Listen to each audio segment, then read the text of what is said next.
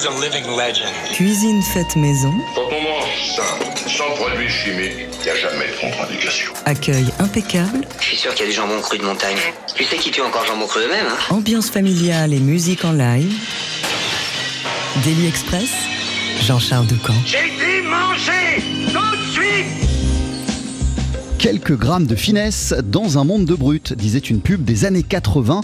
Un slogan qui s'y à merveille au projet à l'honneur de notre Daily, un album tout en nuances et délicatesse, signé Gwen Cahu et Baptiste Bailly. Le premier est guitariste, il a d'abord été fasciné par Hendrix avant d'avoir la révélation Django Reinhardt et d'explorer en profondeur cette tradition musicale.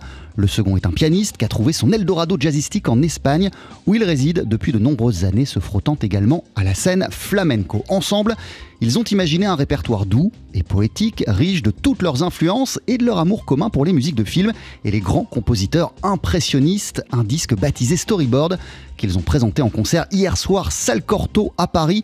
Pour prolonger la magie, Gwen Cahu et Baptiste Bailly sont sur notre scène. Bienvenue messieurs, vous voici pour commencer avec un morceau qui s'appelle Pour Michel.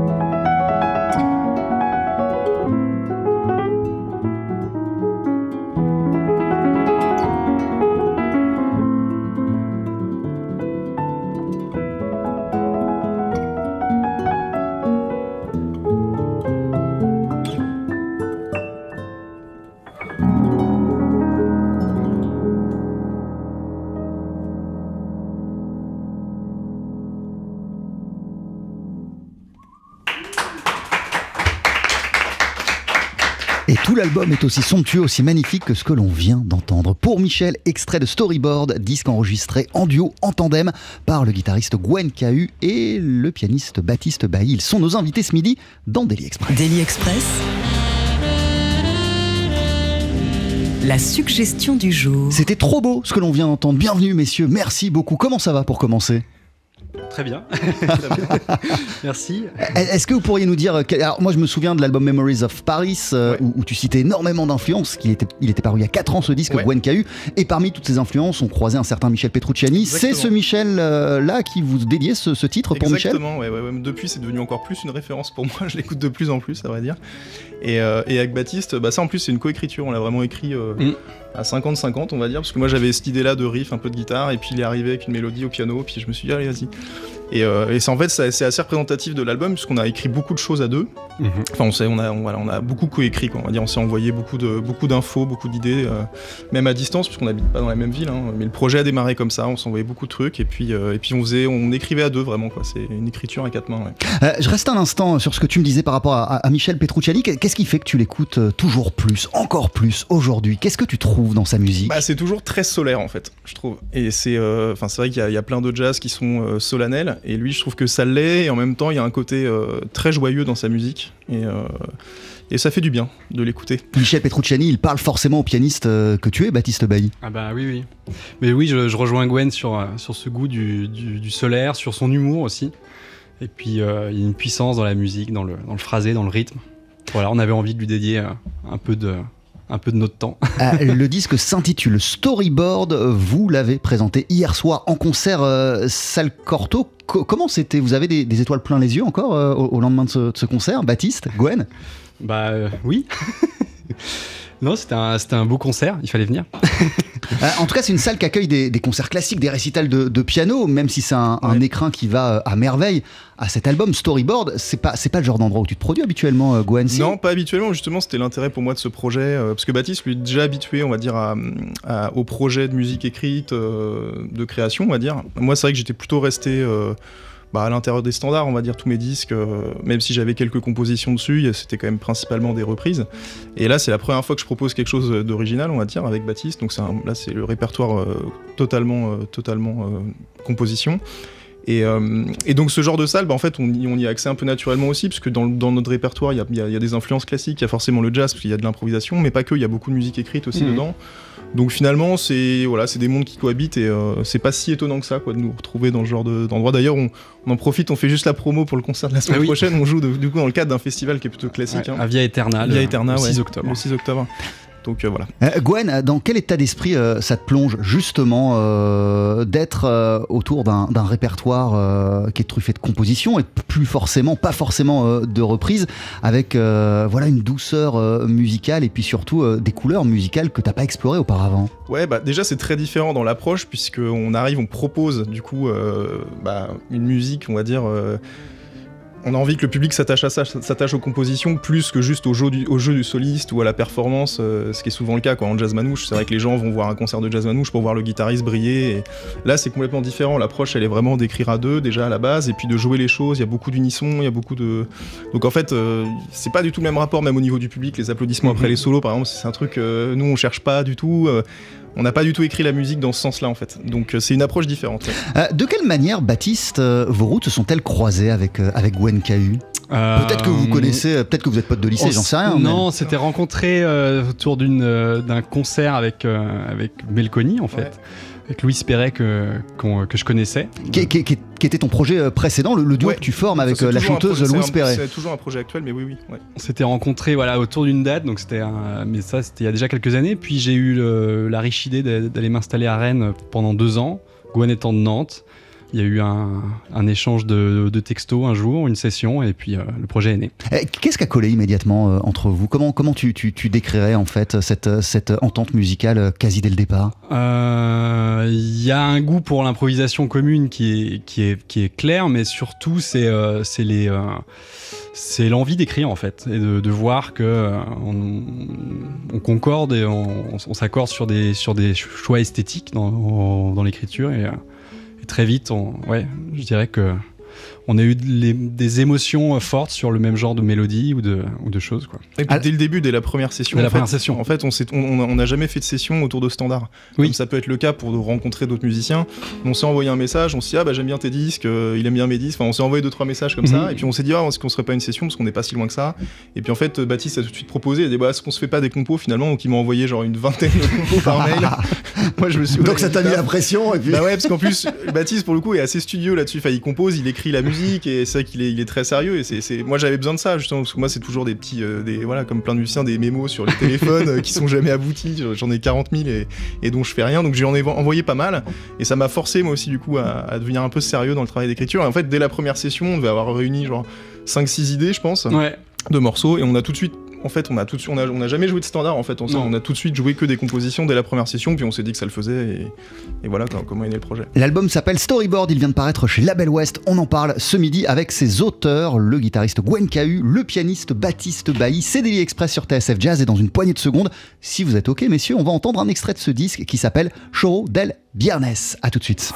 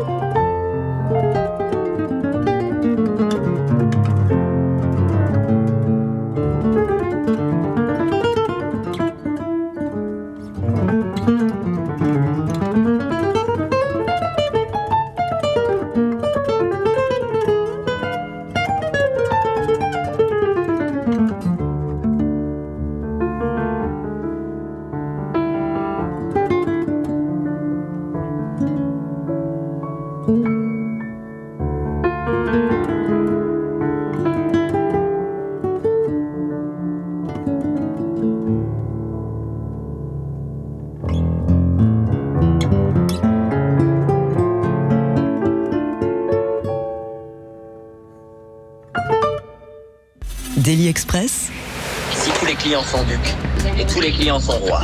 Royal au bar. Avec toujours le pianiste Baptiste Bailly et le guitariste Gwen Cahu qui viennent nous présenter leur album Storyboard paru chez Label West. Vous pourrez les applaudir en concert le 6 octobre euh, dans le cadre du festival Via Eterna. Ce sera euh, à Valquenon, c'est bien ça, hein, Oui. Baptiste? Valquenon. On vient d'écouter un extrait de l'album qui s'appelle Choro del Biernes. Ça, c'est un de ces fameux morceaux que. une, une ébauche de morceaux que tu as apporté euh, lors de votre première session euh, informelle ensemble. Euh, je sais plus si c'était dans la première session, mais. C'est euh, parti du premier envoi, mais on l'a peut-être pas travaillé tout de suite. ouais. C'est possible, ouais. Oui, oui, c'est un morceau, euh, bon, bah, comme son titre euh, l'évoque, qui évoque la musique brésilienne.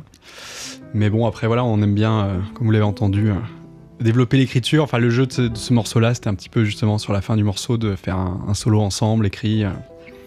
Comme une pièce classique le serait avec une sorte de développement en fait. Euh, sur quelles envies communes vous êtes retrouvés pour euh, cet album? D'emblée, euh, comme tu le disais, euh, Gwen, l'envie d'écrire votre propre matériel, ou où il y avait euh, vraiment une couleur musicale que vous recherchiez euh, absolument, euh, des, des influences que vous vouliez retranscrire absolument à deux? Non, il n'y a pas eu vraiment de. Non, je me rappelle pas qu'on ait parlé de ça au tout début. En fait, on s'est envoyé beaucoup de choses, en fait, c'est surtout ça. Donc finalement, on a, on, par notre sélection, de fait, ça, ça, ça, voilà, ça a tranché. Mm. On a beaucoup trié, ouais, effectivement. On a beaucoup trié. On s'est- même après, en fait, on a fonctionné comme ça. C'est-à-dire que pour, pour écrire le répertoire, ça a été assez vite. Mm. Mais après, on- parce qu'on se voyait pas souvent finalement, on a dû se faire, Ouais. même avant le disque, en tout et pour tout, on avait dû faire quelques dates parce qu'on a enregistré une maquette. Mais euh, avant d'avoir tout le répertoire, on a dû faire trois sessions peut-être. On s'est beaucoup envoyé de trucs à distance. Donc en fait, ça nous obligeait à sélectionner très rapidement pour continuer l'écriture sur telle ou telle chose qui nous inspirait. Et on s'envoyait plein de petits bouts. Donc euh, y a- non, il n'y a pas eu de discussion en tout cas ou de grosses influences. On s'est jamais dit on veut sonner comme. euh, Par contre, la, la discussion qu'on a eue, c'est justement ça. C'est guitare, euh, enfin, guitare piano, c'est un duo quand même qui est particulier. Ouais, Il y en a eu dans l'histoire, mais c'est vrai que souvent c'est deux solistes quoi qui se rencontrent. Là, on voulait pas forcément ce côté-là, c'est qu'on voulait sortir un peu de ce truc-là et c'est bon, pas de créer un troisième instrument, c'est un grand mot, mais au moins d'avoir. Pour ça, il y a pas mal de de- d'écriture à l'unisson, de réussir à trouver une texture commune euh, qui fasse, ouais, qui crée un son un peu original. quoi. Alors attends, pour rester là-dessus, toi, toi Baptiste, qu'est-ce qui t'intéressait au départ dans, cette, euh, dans cet alliage, dans cette alliance entre, euh, entre la guitare et, et le piano? Euh, bah, justement, cette, euh, moi, ce qui, ce qui m'intéresse beaucoup, c'est de chercher un son commun. Et euh, c'est vrai qu'on a pas mal expérimenté parce que c'est c'est pas évident en fait, le piano-guitare. Et du coup, c'est aussi l'occasion d'écrire pour, pour qu'il y ait des choses qui marchent. Euh, et donc, on cherche pas mal ça. Effectivement, on cherche beaucoup l'u- l'unisson. Moi, c'est un truc frustrant que je trouve des fois au piano euh, de pas avoir euh, cette attaque-là que peut avoir la guitare au niveau rythmique. Et je pense que les guitaristes ont des fois la frustration de pas avoir le sustain d'un piano. Et du coup, euh, notre écriture se base pas mal là-dessus, sur essayer justement, bah, qu'est-ce qu'on fait, si on fait corps en fait, qu'est-ce qui se passe. Euh, L'album s'appelle Storyboard, qui est une euh, référence évidente au, cinéma, au 7e art, et, même sur le, dos de la pochette, il est écrit, et je vous cite, écrire la musique comme on écrit un film. Qu'est-ce que vous voulez dire par là, et, comment vous l'avez donc conçu, ce répertoire, par rapport à cette phrase et par rapport euh, à cette référence au, au 7e art Bah ça c'est venu un petit peu après, mais euh, parce que c'est au moment où on cherche un peu justement à conceptualiser la musique, à se dire bon bah qu'est-ce qu'on propose vraiment, et voilà peut-être au milieu du répertoire on a commencé à, Dans le à y travail de- penser, c'est-à-dire qu'on sentait que c'était euh, que ça irait bien comme musique à l'image en fait, parce que ça évoquait pas mal de, de paysages, de, de décors. Puis Et, dans le travail de euh, structure aussi. Et euh, dans le travail de structure, il y a plein de scènes. C'est vrai qu'effectivement, nos morceaux, il y, a y beaucoup de tiroirs. Quoi. Vu qu'on a, on a écrit comme ça en s'envoyant plein de Mm. petits bouts, bah, finalement, chaque petit bout, c'est comme des scènes d'un film. Alors, à l'intérieur des morceaux, parfois, il y a plein de scènes. Et puis, bah, le, le disque, dans son entièreté, fait aussi qu'on propose euh, bah, pas, mal de, pas Mm. mal de choses. Quoi. Donc, on s'est dit, ouais, c'est pas mal finalement de le voir comme ça. Et je pense qu'à l'écoute, ça se ressent. Et c'est des retours qu'on a eu aussi sur les premières dates. Les gens nous ont parlé de ça, quoi. Mm, Euh, tout à fait. ouais. L'album s'appelle Storyboard, en voici un nouvel extrait sur TSF Jazz, 7 îles.